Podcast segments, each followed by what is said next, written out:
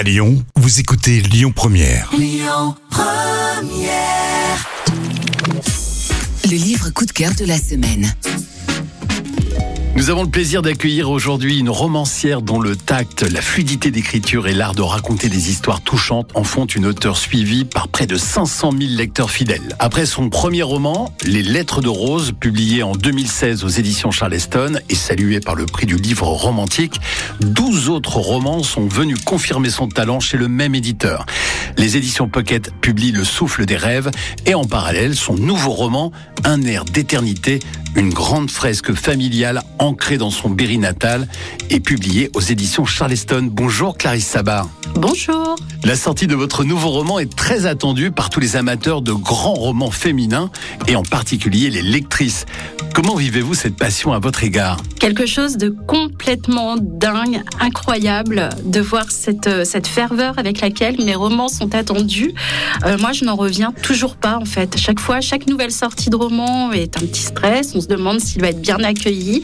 Et le public est là, au rendez-vous, à l'attendre. C'est c'est vraiment très gratifiant. Alors quel est le point de départ de cette grande fresque familiale Alors tout commence en 2018 avec Lisa qui va découvrir dans le grenier de son grand-père ben, une pièce cachée.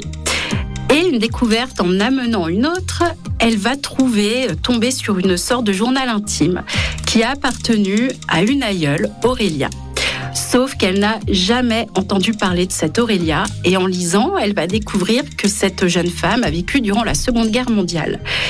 Ça va un petit peu titiller son intérêt. Elle va enquêter pour découvrir pourquoi on ne lui a jamais parlé d'Aurélia, pourquoi on lui a volontairement caché son existence.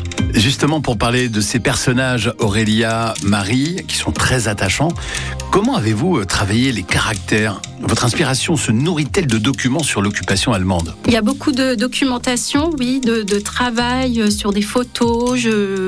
Pour les personnages de Marie et Aurélia, je me suis posé une question à quoi rêvaient les jeunes filles pendant la Seconde Guerre mondiale?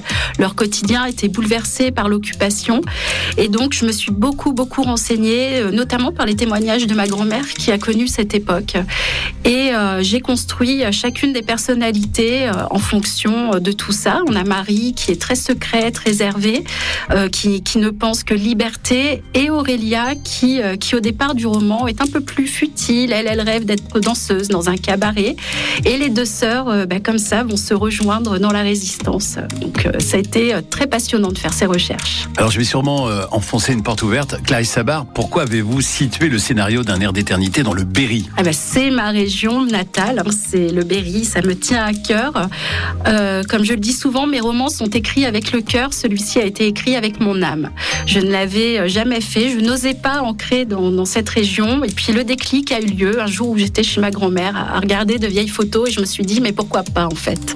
Et ça s'est fait très naturellement et j'en suis euh, vraiment très très fière. Clarisse Sabar, je vous remercie beaucoup. Merci. Un air d'éternité, votre nouveau roman aux éditions Charleston est publié en synergie avec les éditions Pocket qui publient Le souffle des rêves. C'était le livre coup de cœur de la semaine. Écoutez votre radio Lyon Première en direct sur l'application Lyon Première, lyonpremière.fr et bien sûr à Lyon sur 90.2 FM et en DAB+.